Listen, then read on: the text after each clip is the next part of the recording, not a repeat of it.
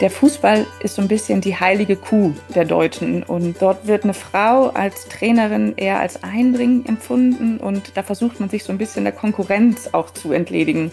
Von Männern äh, lässt man sich gerne die Welt erklären und Frauen dürfen gerne beweisen, dass sie es verstanden haben. Am Ende des Tages kommt es immer auf die Leistung an und es ist völlig egal, welches Geschlecht dahinter steht. Und das ist für mich das alles Entscheidende. Worauf wir gucken müssen, ist, dass wir es aber auch schaffen, inspirierend zu sein für unsere Generation, für die nächste Generation, dass wir Dinge weitertragen. Und dann gilt es eben auch, dass wir die Menschen haben, die sich auch mal in den Wind stellen, davor stellen, dahinter stellen, daneben stellen, da wo sie eben gerade gebraucht werden, um eine solche Entwicklung zu fördern.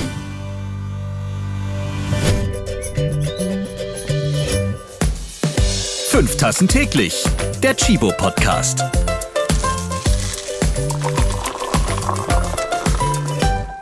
Moin aus Hamburg. Heute stehen unsere Kaffeetassen unter ganz genauer Beobachtung, denn sie sieht alles. Ich rede von meinem heutigen Podcast-Gast. Sie schaut mich gleich durch nur eine Kamera an und das ist eher ungewöhnlich für sie, denn normalerweise stehen ihr bis zu 20 Kameras zur Verfügung als ehemalige Video Assistance Schiedsrichterin im Kölner Keller. Ja, so heißt das Video Assist Center der Deutschen Fußballliga und für die ist Bibiana Steinhaus-Webb jahrelang aktiv. Ich freue mich sehr, dass du heute bei mir bist. Hallo und herzlich willkommen. Hallo Ralf, ich freue mich total, heute bei dir zu Gast sein zu dürfen und schicke ein herzliches Moin Moin nach Hamburg. Du hast gleich mehrere Titel, ja, und die kann dir auch wirklich keiner mehr wegnehmen. Du hast als erste Frau ein Spiel in der Fußball-Bundesliga der Männer als Schiedsrichterin gepfiffen. Ein Novum in dieser männerdominierten Branche. Ja, das war am 10. September 2017 und mal eben deutsche Sportgeschichte. Ja, nervt dich das mittlerweile, wenn du auf Partys davon erzählen musst oder bleibt das dein Leben lang einfach richtig cool? Das ist natürlich ein richtig cooler Moment gewesen, als Schiedsrichterin beim Spiel Hertha BSC gegen den SV Werder Bremen auf dem Fußballfeld stehen zu dürfen und ein Stück Fußballgeschichte schreiben zu dürfen. Aber vor allem möchte ich jetzt gerne in die Zukunft gucken und ich wünsche mir ganz, ganz viele Mädchen und junge Frauen, die diesen Weg auch gehen möchten und die das gesehen haben, die mich auf dem Feld gesehen haben und sagen, weißt du was, das kann ich auch und das möchte ich auch, das ist mein Ziel, dort sehe ich meine Zukunft und ich packe es jetzt an, mache den Schiedsrichterlehrgang und kämpfe mich bis durch in die Bundesliga. Insgesamt waren es dann 23 Spiele in der ersten Liga, unzählige Spiele in der zweiten und dritten Liga. Außerdem der DFB-Pokal und 2020 tanzten die Herren beim DFL Supercup zwischen dem FC Bayern München und Borussia Dortmund nach deiner Pfeife. Ja, und was ich richtig cool finde, du hast Welt- und Europameisterschaften der Frauen gepfiffen. Ja, und bei diesen Turnieren, da gibt es ja immer so ein besonderes Feeling. Oder was hat dir da am meisten Freude bereitet? Ein ganz besonderer Moment für jede Sportlerin, jeden Sportler bei internationalen Begegnungen ist natürlich der Moment, wenn man auf dem Feld steht, im Stadion steht und die Nationalhymnen abgespielt werden. Das ist völlig egal, um welches Land und welche Nationalhymne es sich handelt. Es gibt immer eine Gänsehaut. Es gibt immer den Moment, wo man sich selber nochmal zentriert und denkt, wow, das ist hier wirklich eine weltweite Bühne, an der ich teilhaben darf. Und das ist total großartig und gibt einem wirklich den letzten Kick, um seine perfekte Performance abzurufen. Glaube ich, Gänsehautmoment. Und dann begrüße ich hier noch eine Frau, die schon oft hier war und auf die ich mich immer wieder neu freue, wenn sie bei fünf Tassen täglich mein Gast ist. Chibo Barista und Kaffeesommelier Indre Berendes. Hi, schön dich wiederzusehen. Hallo, ich freue mich heute wieder dabei zu sein. Auch wenn es heute mal ganz anders ist.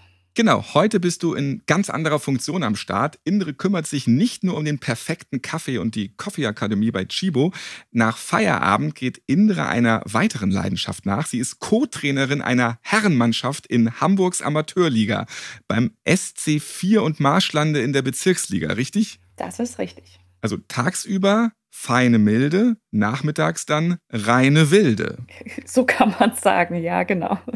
Denn auf dem Bolzplatz, da geht es ja auch mal ruppiger zu, auch am Spielfeldrand, oder? Auf jeden Fall. Der Ton am Spielfeldrand beim Fußball ist vielleicht nicht immer der netteste und freundlichste. Durchaus anders als bei meinen Kaffeeschulungen tagsüber. Also beim Schimpfwort Battle einfach mal Indra anhauen. Sie hatte einiges parat wahrscheinlich. Ja. Ihr merkt schon, wir haben heute die geballte Fußballkompetenz am Start. Schiedsrichterin trifft Trainerin. Also jetzt Stutzen an und auf in diese Podcast-Folge. In diesem Podcast trinken wir viel Kaffee, also fünf Tassen täglich bekommen wir auf jeden Fall hin. Und Bibiana, der erste Kaffee, der duftet wohlig durch den Raum. Für viele ist der tägliche Kaffee auch ein Ritual. Ja, jetzt ist es ja so, dass viele Mannschaften und Sportler und Sportlerinnen vor der Abfahrt ins Stadion gerne noch so einen Kaffee trinken, also einen Wachmacher zu sich nehmen, bevor es dann so richtig losgeht. Wie war das bei dir in deiner aktiven Zeit? Und welche Bedeutung hat Kaffee bei dir in der Vorbereitung auf ein Spiel gehabt? Ich gestehe, ich bin Kaffee-Junkie. Auch wenn mein Mann natürlich Engländer ist und mich an den schwarzen Tee so langsam heranführt, ist ohne meinen täglichen Kaffeekonsum wirklich nichts zu machen. Das fängt schon an, wenn ich morgens aufstehe, äh, bevor ich laufen gehe. Also eine Tasse Kaffee die muss sein, dass ich überhaupt in die Gänge komme. Und wenn ich dann zurückkomme von meiner täglichen Runde, dann darf es auch gerne eine Kanne Kaffee sein. Und bevor es auch auf den Fußballplatz ging, gerne noch den letzten Kaffee in der Schiedsrichterkabine kurz vor Anpfiff. Überhaupt gar kein Problem. Also die Uhr, die tickt schon und du musst echt rauf auf den Rasen, aber da wird nochmal genippt an der Tasse. Absolut, denn Kaffee hat ja auch großartige, inspirierende und belebende Wirkung. Und wenn der Kaffee das ist, was mir den letzten Kick und die letzte mögliche Chance gibt, meine Aufmerksamkeit zu steigern, dann gerne mehr davon. Indre, brauchst du den Kaffee vor einem Spiel, damit du so richtig wach bist? Und hast du immer einen aufgebrühten Kaffee im Gepäck dabei, falls mal so ein Spieler von dir etwas müde daherkommt? Also ich brauche auch grundsätzlich morgens den Kaffee, um überhaupt in die Gänge zu kommen. Bei Heimspielen treffen wir uns immer so anderthalb Stunden vor Anpfiff, um äh, nochmal so Sachen zu besprechen. Dabei gibt es auch immer Kaffee. Da steht schon eine große Kanne Kaffee bereit für uns in der Kabine.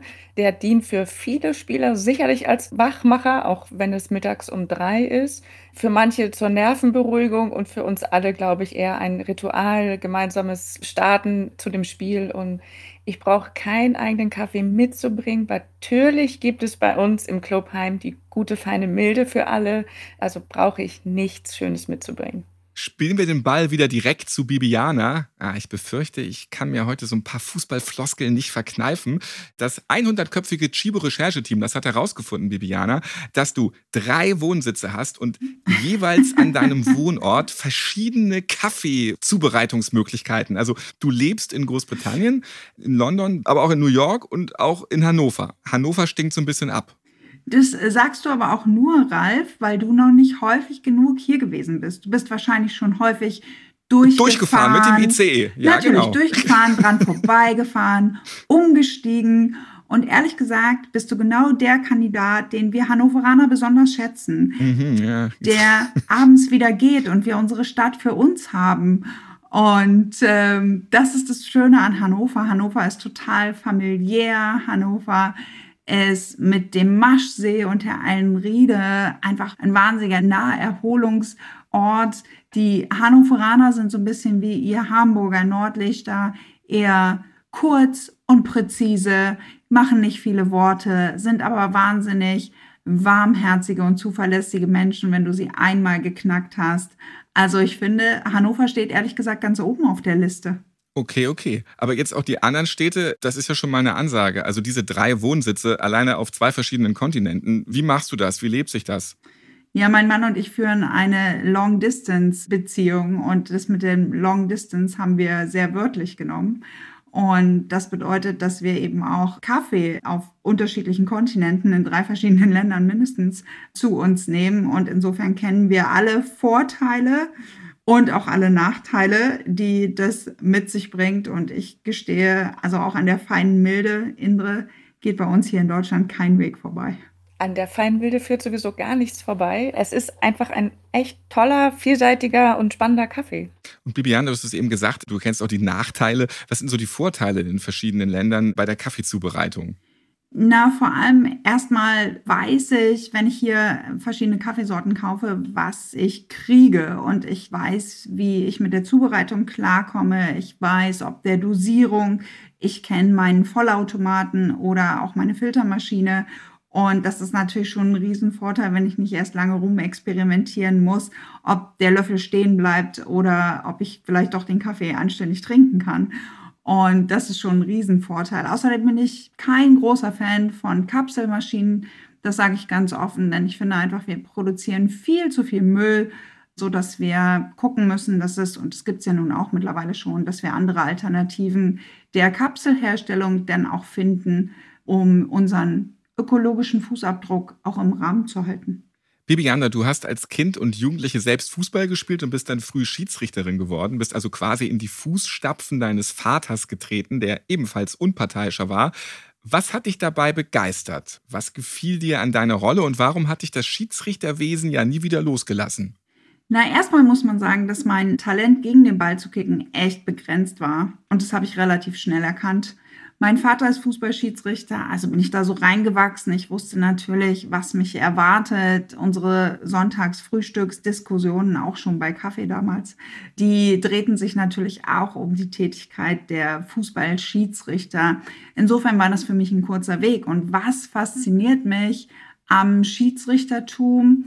Ich glaube, die Komplexität, die an Herausforderungen an einen Schiedsrichter gestellt werden. Also es geht darum, Regeln zu lernen, die Regeln anzuwenden, mit den Spielern zu kommunizieren, körpersprachlich auch nach außen für alle Zuschauer vor und hinter dem Bildschirm zu dokumentieren, was wurde eigentlich entschieden und auch zu lernen, mal mit Fehlentscheidungen umzugehen. Indre, bei dir war es etwas anders. Du hast vor allem Leichtathletik und Ballett gemacht. Wie kommt man vom Tütü zur Jogginghose? Also erstmal habe auch ich tatsächlich früher mal Fußball gespielt, wobei sich auch mein Talent gegen den Ball als nicht das größte erwies, wobei ich mein Abitur da drin Gott sei Dank noch machen konnte, sonst wäre es wahrscheinlich nicht so gut geworden. Fußball war schon immer fester Bestandteil meines Lebens. Also ich habe das auch nie aufgegeben. Ich hatte als Nebenjob tatsächlich bei der Premiere damals die VIP-Betreuung der Gäste und habe mit Uwe Seeler über passives Abseits diskutiert oder mit uns Uwe. Ja, mit uns Uwe oder mit Martin Dorli über die Spieltaktik von Borussia Mönchengladbach äh, besprochen. Also ich habe das nie losgeworden. Und als mein Sohn dann irgendwann mal sagt, ich möchte gern Fußball spielen, war ich ehrlicherweise gar nicht so begeistert, weil ich ja sehr wohl wusste, was das heißt. Also zweimal die Woche mindestens zum Training gehen, jedes Wochenende ein Spiel, Hamburg nur mit Fußballplätzen zu kennen, die Trikots waschen und so eine Fußballmutti an einer Seite wollte ich tatsächlich nicht werden und habe es geschafft, mich ganze zwei Monate dagegen zu wehren. Also ist er alleine gegangen. Dann gab es diese berühmte Frage in der WhatsApp-Gruppe, ob nicht mal jemand das Training übernehmen könnte. Der Trainer könne nicht. Da habe ich gedacht, na ja, der macht das ja auch ehrenamtlich und dann will ich mal ausnahmsweise einspringen und bin halt tatsächlich auch super schlecht im Nein sagen. Gott sei Dank in dem Falle. Und habe das dann einmal übernommen und habe mich natürlich vorbereitet und habe mit den Jungs dann ein Training gemacht und die hatten Spaß, ich hatte Spaß, äh, sodass nach dem Training direkt die Frage kam, ob ich nicht wiederkommen könne und es mitmachen könne. Dann hat der Trainer mich gefragt, ob ich das mitmachen möchte und dann haben wir das eine ganze Weile zusammen gemacht und ich konnte wahnsinnig viel von ihm lernen und mitnehmen. Und irgendwann musste er leider beruflich aufhören und dann habe ich das alleine weitergemacht. Cool, durch einen Zufall reingekommen. Wie sich das gehört, durch einen Zufall reingekommen. Und ich finde auch nicht, dass Ballett und Fußball so unterschiedlich ist. Ne? Also wenn beim Fußball angepfiffen wird, geht beim Ballett halt der Vorhang auf. Und dann ist es fast egal, was bis dahin gewesen ist. An diesem Moment müssen alle gemeinsam als Team funktionieren und nur dann geht es eben auch. Und sowohl beim Fußball funktioniert es nur gemeinschaftlich. Wenn der Stürmer keine Mitspieler hat und keine Bälle kriegt, kann der keine Tore machen. Und die Schwansee-Solotänzerin ist ohne ihre Schwäne im Hintergrund eben auch nichts. Insofern ist es gar nicht so sehr weit weg. Mit Disziplin und Ehrgeiz kann man beide Sportarten sehr wohl gut miteinander kombinieren. Ja, und schön, dass das dann durch so einen Zufall geklappt hat. Also es ist aber wie beim Elternabend zur ja, Wahl des jahrelang. Elternvertreters. Bloß nicht einmal versehentlich melden, dann hat man es gleich an der Backe. Ne? Bibiana, du hast eine klasse Karriere als Schiedsrichterin hingelegt und hast mehrmals Sportgeschichte geschrieben. Ich habe es ja etwas erwähnt vorhin. Ganz da oben in der Fußball-Bundesliga, einem Millionen-Business. Scheinwerferlicht, tausende Fans. Ja, man denkt an Stars wie Manuel Neuer, Thomas Müller, Marco Reus und so weiter. Was für Männer bist du da auf dem Spielfeld begegnet? Und wie sind die so drauf? Und wie haben die dich wahrgenommen als Frau, als Schiedsrichterin? Ich bin ganz vielen tollen Sportlern begegnet, die nebenbei auch noch sehr höfliche Männer sind und die mir als Schiedsrichterin mit großem Respekt begegnet sind und die meine Leistung anerkannt haben. Und insofern war das nie eine Frage des Geschlechts. Welchen Nachteilen warst du da als Frau im Fußballgeschäft ausgesetzt? Gab es da welche? Gab es auch Situationen, bei denen du möglicherweise auch bevorzugt wurdest? Ach, ich glaube, das ist wie immer im Leben ist, wenn Berufungen mit Vorurteilen verbunden sind. Also ich glaube, es ist genauso schnell die Schublade aufgemacht, dass man sagt, wenn man unzufrieden ist, ah Mensch, die Frauen, die, ja, was haben wir alles schon gehört, Indre, gehören an den Herd und äh, zurück zu den Kindern und solche Dinge. Ich glaube aber auch, dass wir die größere Chance haben, positiv zu überraschen. Denn, ach Mensch, guck mal, das hätte ich dir gar nicht zugetraut. Das läuft ja richtig gut tolle Art und Weise, mit den Kollegen umzugehen. Und ich glaube, deshalb ist das Keyboard in beide Richtungen vielleicht größer und leichter zu bespielen. Indre, welchen Männern begegnest du? Also wie ist das Umfeld auf dem Sportplatz, wenn da eine Frau auf der Trainerbank sitzt oder in der Coaching-Zone steht? Welche Rückmeldung bekommst du? Schiri, ich weiß, wo dein Auto steht. Gibt's ja auch. Ja, wobei ich ja, ich bin zwar Schiedsrichterin tatsächlich auch, aber da halte ich mich gerne in den Jugendmannschaften auf, da ist dann noch sehr viel friedlicher. Meine eigenen Spieler haben damit keine Probleme. Also klar, die haben am Anfang ihre Grenzen getestet und klar musste ich mich beweisen. Das geht aber jedem männlichen Kollegen genauso. Also wenn da jemand Neues vorne steht, dann wird getestet, was das Zeug hält. Und ich weiß, dass bis heute es welche gibt, die nicht grundsätzlich immer mit meinen Methoden einverstanden sind, weil sie eben anders sind, aber sehr wohl auch um die Vorzüge wissen und um die Vorteile wissen, weil ich anders trainiere, als es vielleicht manche männliche Kollegen tun. Bei den Zuschauern ist es etwas schwieriger. Da ist auch dieses, ja, Frauen gehören an den Herd, wie du schon sagst. Da gibt es Klischees von bis, aber eben auch wirklich nette und höfliche Kollegen oder, oder Zuschauer, die das immer wieder sagen und dass sie das gut finden und unterstützen. Ich glaube, die größte Schwierigkeit gibt es bei männlichen Trainerkollegen. Mhm dass ein Mann, der eine Frauenmannschaft trainiert, das ist nichts Ungewöhnliches, das gibt es, das kennt man. Eine Frau hingegen, die ein Herrenteam trainiert, das gilt immer noch als Sensation. Und der Fußball ist so ein bisschen die heilige Kuh der Deutschen. Und dort wird eine Frau als Trainerin eher als Eindring empfunden. Und da versucht man sich so ein bisschen der Konkurrenz auch zu entledigen. Von Männern äh, lässt man sich gerne die Welt erklären und Frauen dürfen gerne beweisen, dass sie es verstanden haben. Deswegen ist es vielleicht nicht immer so ganz einfach. Und ja, ich weiß, dass ich dazu auch beitrage. Ich äh, neige dazu, mein Licht unter den Scheffel zu stellen und anstatt es vorne rauszutragen und zu sagen, ja, ich kann das, so. Aber es gibt auch immer wieder Herren, die mich da drin unterstützen und sagen, sag doch der Welt, was du kannst und zeig es denen doch auch. Und es erfordert schon eine extra Portion Ehrgeiz und Willen und Talent eben auch, um sich da zu beweisen. Und das merke ich und das macht aber Spaß. So, also ich glaube, die Trainer sind nicht immer alle damit einverstanden, aber das sind sie auch nicht mit jedem männlichen Kollegen. Da stecken zwei total wichtige Sachen drin, finde ich.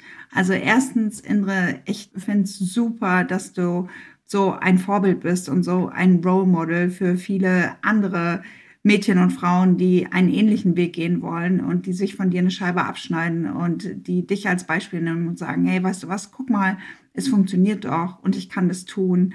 Und das finde ich wahnsinnig großartig. Und bitte, bitte, halte durch, mach weiter, bleib dran und hab da vollen Ehrgeiz. Und zum Zweiten, was eben auch ganz, ganz deutlich wird, dass du sagst, Mensch, es gibt aber auch männliche Kollegen, die mich unterstützen und die mich fördern und die mich bestärken in dem, was ich tue. Und ich glaube, das ist was ganz, ganz Entscheidendes. Ich glaube, wir alle brauchen Unterstützer, Förderer, Menschen, die uns anleiten, die uns helfen, die uns unter die Arme greifen, die uns Chancen geben zu performen und die uns auch mal auffangen, wenn es vielleicht nicht ganz optimal läuft. Auf jeden Fall. Ich habe eine Tochter, die ist 20 und auch sie ist Fußballtrainerin einer D-Jugend, also Jungs. Und es gab einen Punkt, wo ich gesagt habe, ich mag das nicht mehr, ich habe keine Lust mehr, mir jedes Wochenende diese Kommentare anzuhören und ich mag das einfach nicht mehr. Und da hat sie gesagt, das kannst du nicht bringen. Du kannst das jetzt nicht hinschmeißen. Du hast da so sehr für gekämpft und du weißt doch, was du kannst. Und es wäre falsch, das aufzugeben, was du eigentlich willst, nur weil irgendjemand sagt, du kannst es nicht, wenn du doch weißt, dass du das kannst. So, also das ist schon toll, auch wenn es die eigene Tochter ist, die das sagt. Mhm. Ne? Und die das ja ebenfalls nicht in dem Maße erlebt, weil sie war ja Jugend trainiert, aber die das genauso erlebt, ja.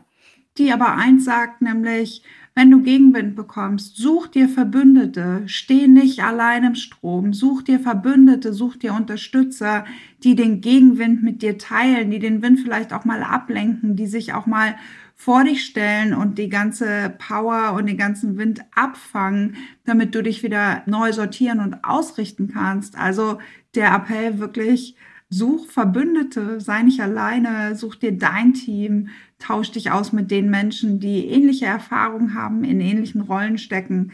Und dann kann man gemeinsam, glaube ich, viel besser viele Dinge auch wegstecken.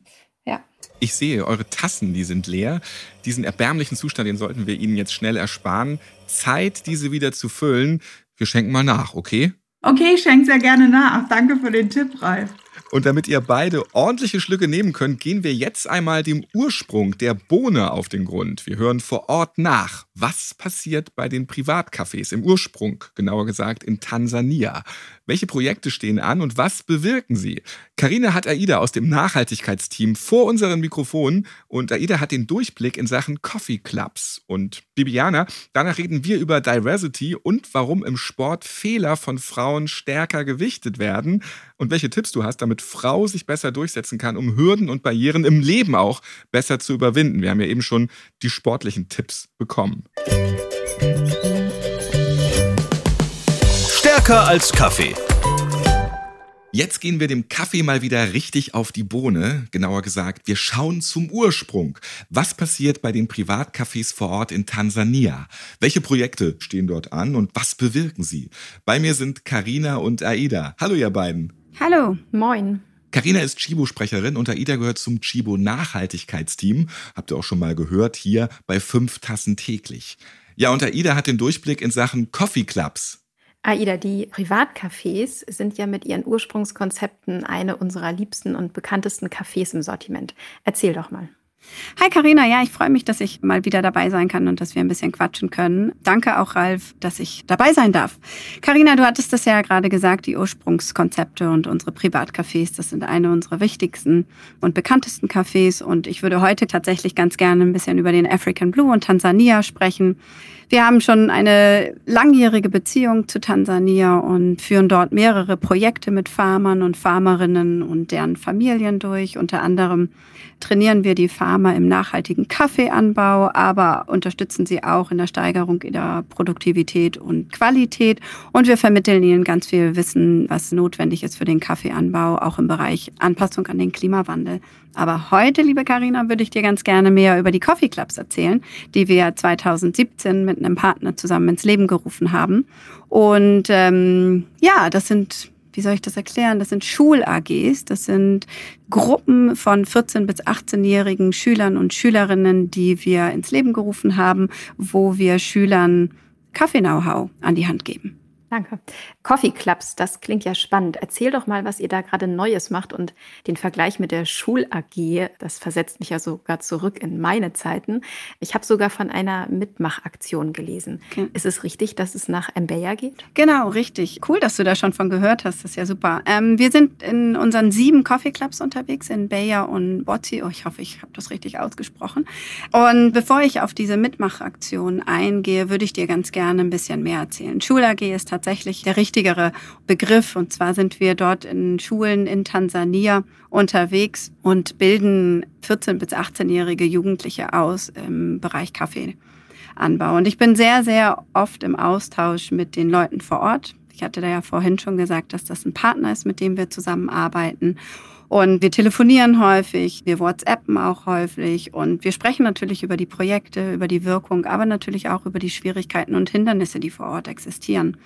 Und so wurde mir berichtet, dass die Schüler und Schülerinnen an den Schulen oftmals an einem Vitamin- oder Nährstoffmangel leiden, was ich zum Glück hier, zumindest ich persönlich, diese Erfahrung nicht machen musste. Und das hat mich doch sehr zum Nachdenken angeregt, weil tatsächlich so ein Vitaminmangel auch zu Konzentrationsschwierigkeiten führen kann, was natürlich bei Lernen in der Schule nicht wirklich von Vorteil ist.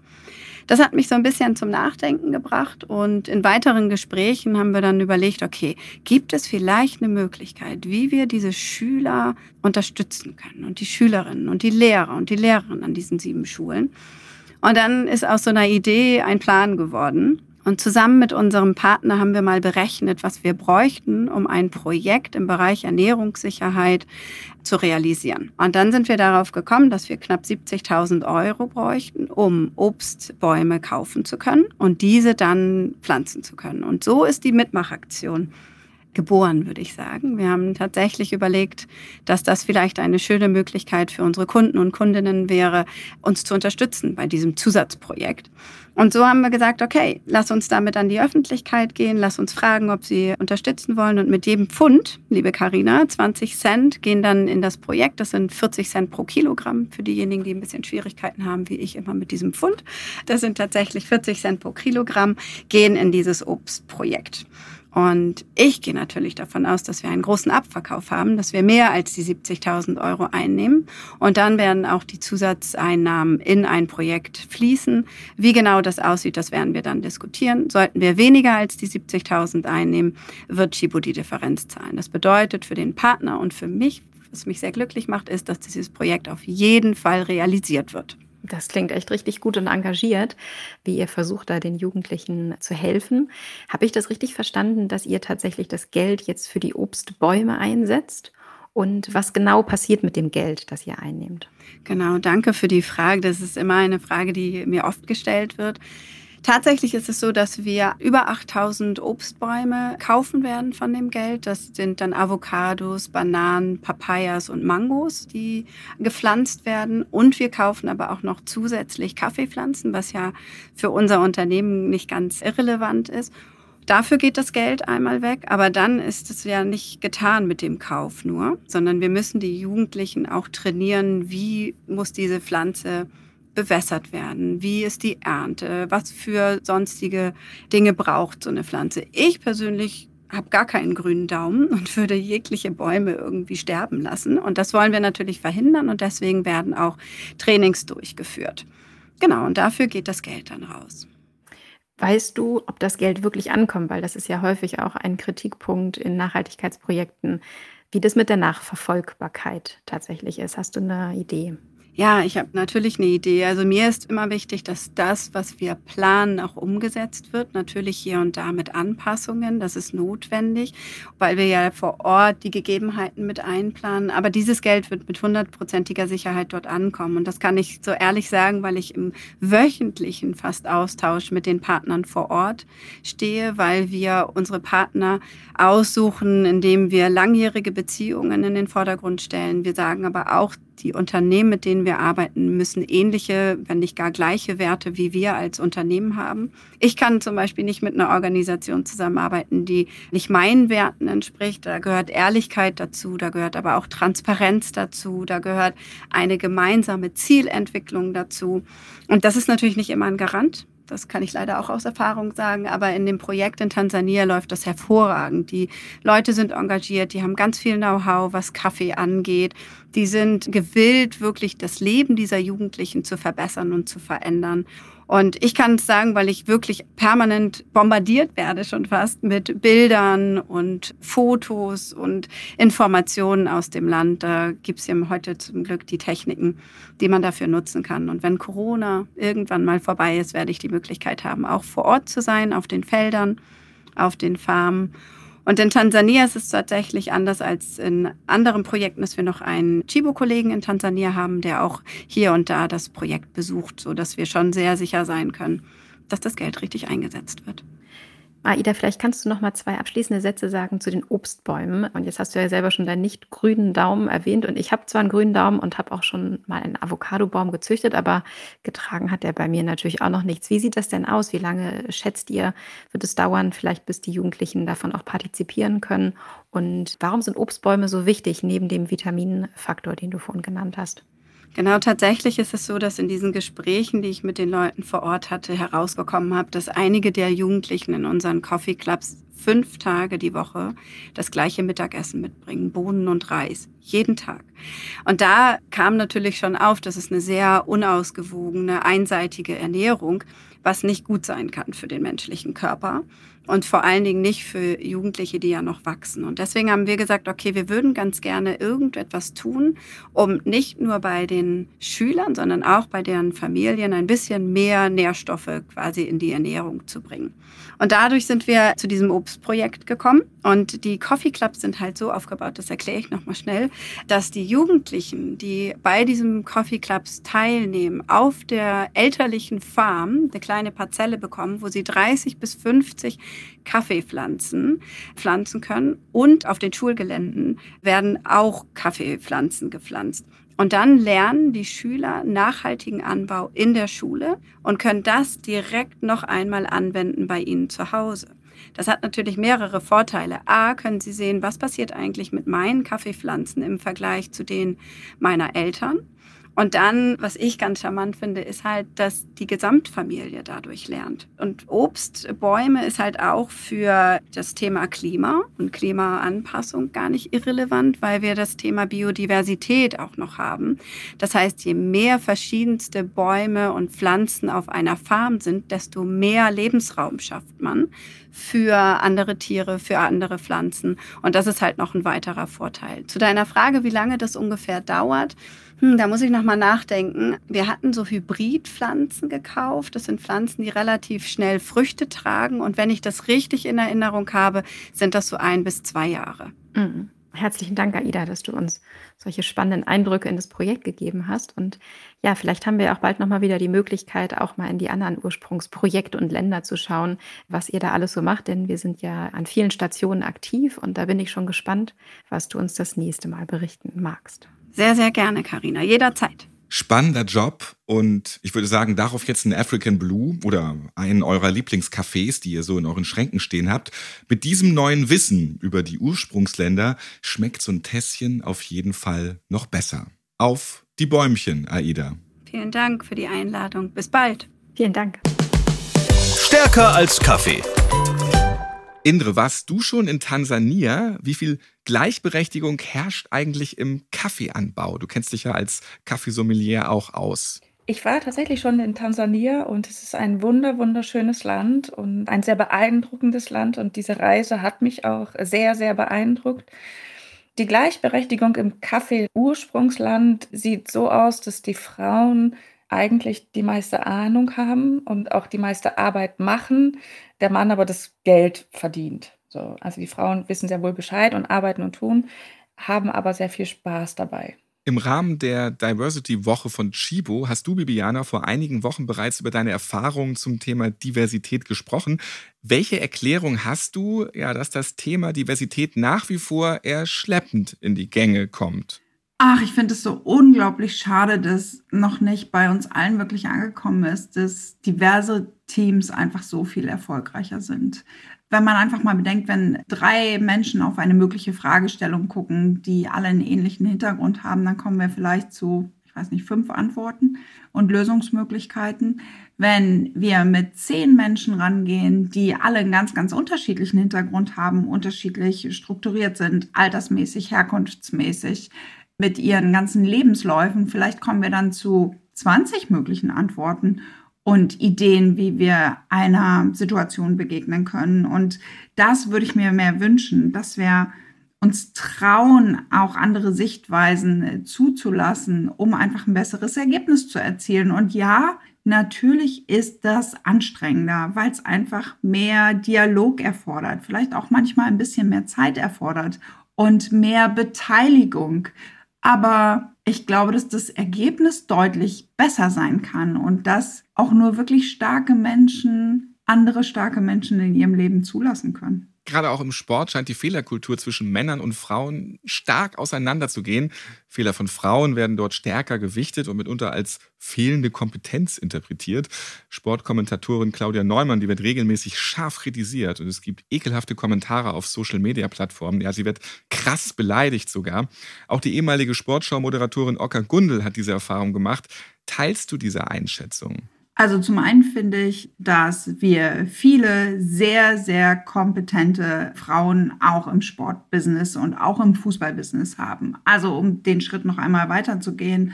Almut Schuld war bei der Europameisterschaft im Sommer als Expertin in einem TV-Team und hat großartige Arbeit geleistet und hat wirklich für ganz, ganz viel Aufklärung gesorgt. Und wer da nicht verstanden hat, dass auch Frauen, auch Nationalspielerinnen, auch Fußballspielerinnen wirklich große taktische Übersicht haben und komplexe Vorgänge im Fußball fachlich bestens, allerbestens einordnen können.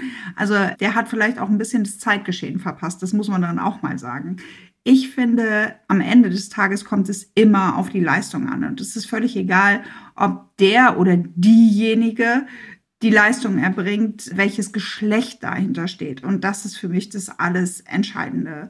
Die Leistung steht im Vordergrund, nicht das Geschlecht. Worauf wir gucken müssen, ist, dass wir es aber auch schaffen, inspirierend zu sein für unsere Generation, für die nächste Generation, dass wir Dinge weitertragen. Und dann gilt es eben auch, dass wir diese Vorbilder, wie zum Beispiel Almut Schuld, wie zum Beispiel eine Claudia Neumann, wie zum Beispiel eine Oka Gundel, denen auch die Chance einräumen, also sprachen ja von Optionen, Chancen, die einräumen, damit sie sich entsprechend zeigen und entwickeln können. Dass wir die Menschen haben, die das unterstützen, die das fördern, die sich auch mal in den Wind stellen, davor stellen, dahinter stellen, daneben stellen, da wo sie eben gerade gebraucht werden, um eine solche Entwicklung zu fördern. Ich wünsche mir, ich habe zwei Nichten, sie sind neun und sieben Jahre alt. Und ich wünsche mir, dass die beiden sich mit solchen Dingen einfach gar nicht mehr befassen müssen. Also ich glaube einfach auch für die nächste Generation ist es sowieso schon überhaupt gar kein Thema mehr. Und ich wünsche mir einfach, dass wir uns da ein Stück weit weiter öffnen und die Chancen und die Möglichkeiten einfach deutlich stärker in den Blick nehmen, um unsere eigene Entwicklung voranzutreiben, aber auch im internationalen Vergleich nicht stehen zu bleiben. Indre, wie siehst du das? Die Situation im Vergleich zu deinem Arbeitsalltag bei Chibo, Sportplatz Chibo, ja, also bei Chibo dürften mehr Frauen das Sagen haben, richtig? Äh, ja und nein. Also wenn man sich unsere Chefetage anguckt, die ist tatsächlich ja auch sehr männerlastig. Grundsätzlich sehe ich das ähnlich. Also als Frau sich in solcher Gesellschaft zu behaupten, das hat auch nicht nur Nachteile. Also es ist ja auch schön, wenn man lernt, sich zu behaupten und es hat auch dann seine Vorteile. Und ich kann durchaus sehen, dass wenn ich als Frau auf dem Fußballplatz stehe, dass ein anderer Umgangston herrscht, wenn ich dabei bin. Und das liegt einfach nur daran, dass ich einfach nur da bin. Also ich mache ja noch nicht mal irgendwas, wenn ich erstmal nur drauf komme. Und es gab tatsächlich auch neulich eine Situation, ich glaube vor zwei Wochen bei einem Spiel. Das Spiel war super hitzig und mein Trainerkollege diskutierte mit dem Schiedsrichter. Daraufhin wurde er auf die Bank verwiesen und durfte sich nicht mehr in der Coachingzone aufhalten, also musste sitzen. Dann passierte ein Zweikampf direkt vor meiner Coachingzone und der Gegner ging ging auch zu Boden und ich meinte, ja, der hat nur den Ball gespielt. Also, also es war überhaupt nichts. Der Schiedsrichter guckte mich an, nickte freundlich und sagte, dann lassen wir doch weiterspielen. Und das war so, ah, okay.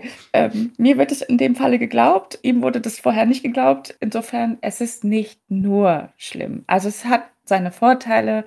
Ich sehe das auch nicht als Nachteil. Man kann sich halt beweisen und ich genieße das auch. Und es sagt auch wieder eins, es kommt immer auf den Ton an, irgendwie, wie man miteinander kommuniziert. Also wie es in den Wald reinruft, so schallt es halt häufig auch raus, das muss man eben auch mal sagen. Ja. Und niemand ist doch verlegen um freundliche Rückmeldungen und Feedback. Es ist doch immer eine Frage, wie man es verpackt und wie auf dem Fußballplatz natürlich auch häufig, wie aggressiv der Umgangston ist. Es geht doch gar nicht darum, jemandem anderen irgendwas wegzunehmen, sondern es geht darum, dass wir gemeinsam ein Ziel haben, nämlich fair durch die 90 Minuten irgendwie miteinander zu kommen. Und deshalb finde ich eine klare Kommunikation immer super wichtig. Und Indre, wie du es beschreibst, Also so ein Austausch von Erwartungshaltung irgendwie auch, ne? Ja. Also wie ist denn deine Rolle als Trainerin? Wie nehme ich die wahr? Und welche Erwartung hast du an die Rolle eines Schiedsrichters, einer Schiedsrichterin? Und das irgendwie auseinander zu klamüsern und zu gucken, okay, wie bewegen wir uns denn miteinander im sportlichen Kontext, um allen ein Vorbild zu sein? Das ist doch die entscheidende Frage. Auf jeden Fall. Deswegen kann ich auch nur empfehlen, jeder Trainer, also uns wurde das damals empfohlen, macht bitte den Schiedsrichterschein. Ich habe das dann auch gemacht auf die Empfehlung hin. Und wie gesagt, ich pfeife auch immer mal wieder und habe festgestellt, meine Rolle ist das mal gar nicht. Dazu bin ich vielleicht viel zu emotional. Also wenn ich schöne Spielzüge sehe, dann freue ich mich und denke mir so, ja, du darfst dich jetzt nicht freuen. Aber ich glaube, ein gegenseitiges Verständnis fördert es einfach, wie schwer das ist, auf dem Platz dazustehen und in der Sekunde die Entscheidung zu treffen und die auch zu vertreten danach. Absolut. Gar nicht so einfach. Ja, Perspektivwechsel. Ja. Also wie ist denn eigentlich dein Job? Wie fühlt sich das an, in deinen Schuhen zu laufen? Und passen mir die eigentlich?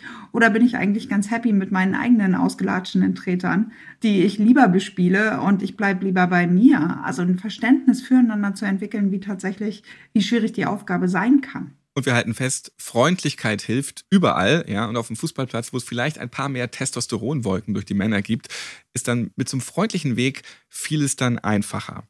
Ihr beide seid ja auch zwei fantastische Vorbilder für ganz viele andere Menschen.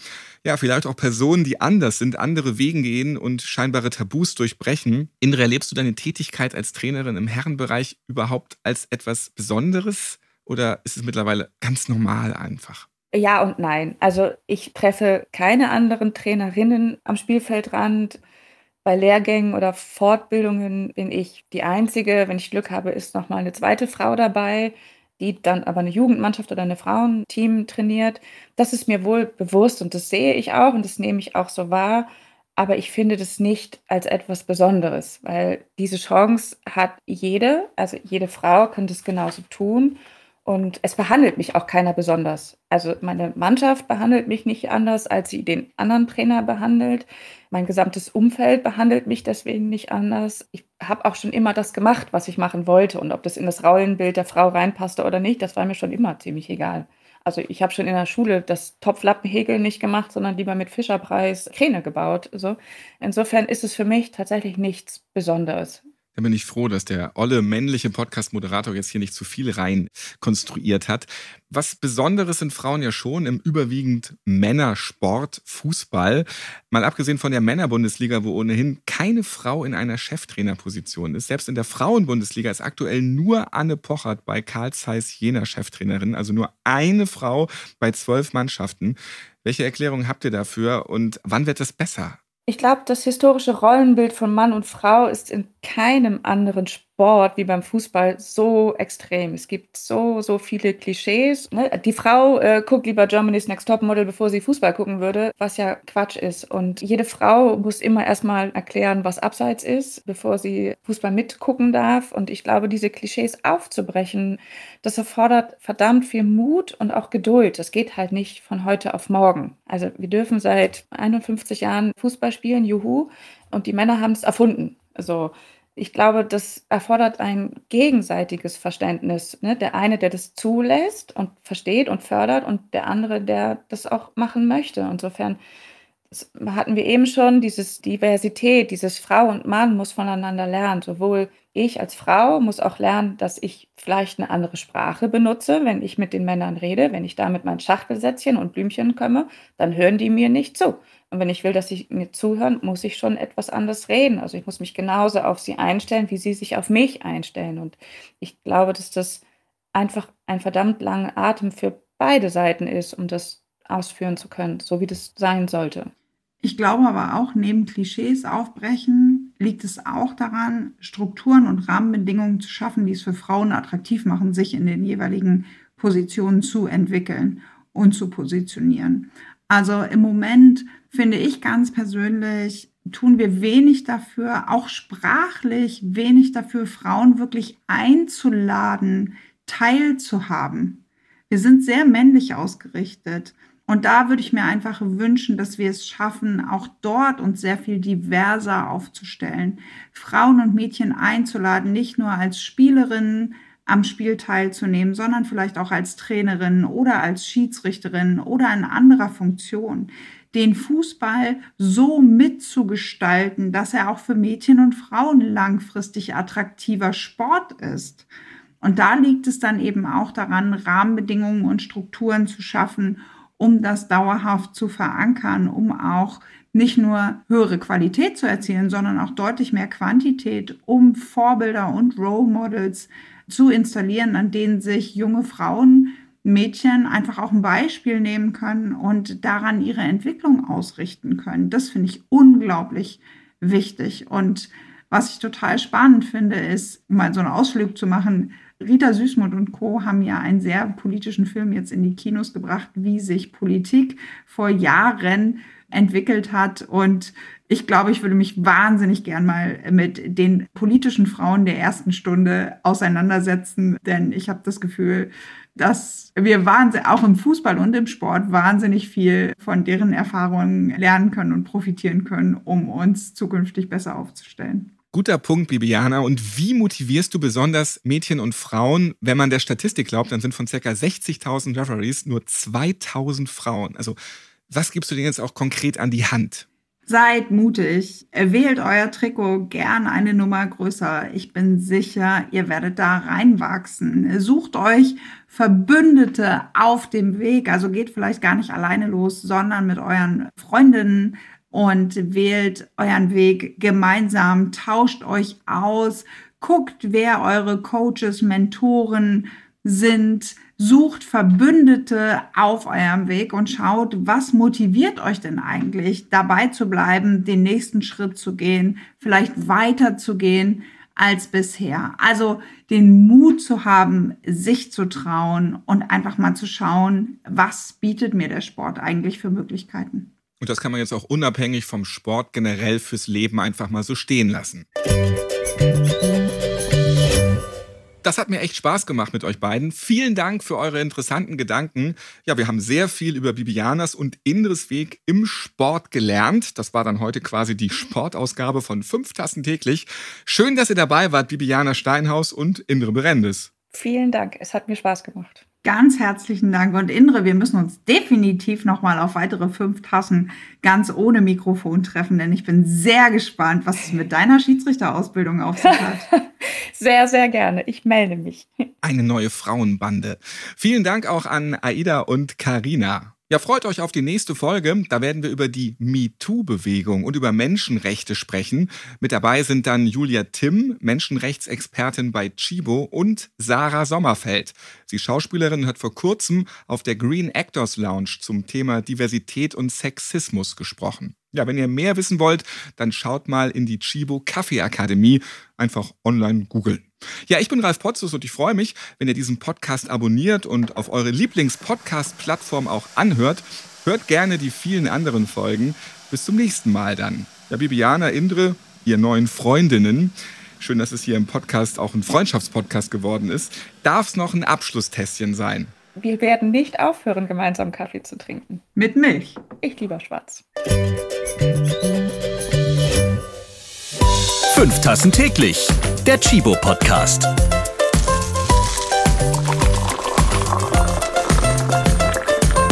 Ihr habt Fragen oder Anregungen zu dieser Podcast-Folge? Wir freuen uns auf eure E-Mail an podcast.chibo.de.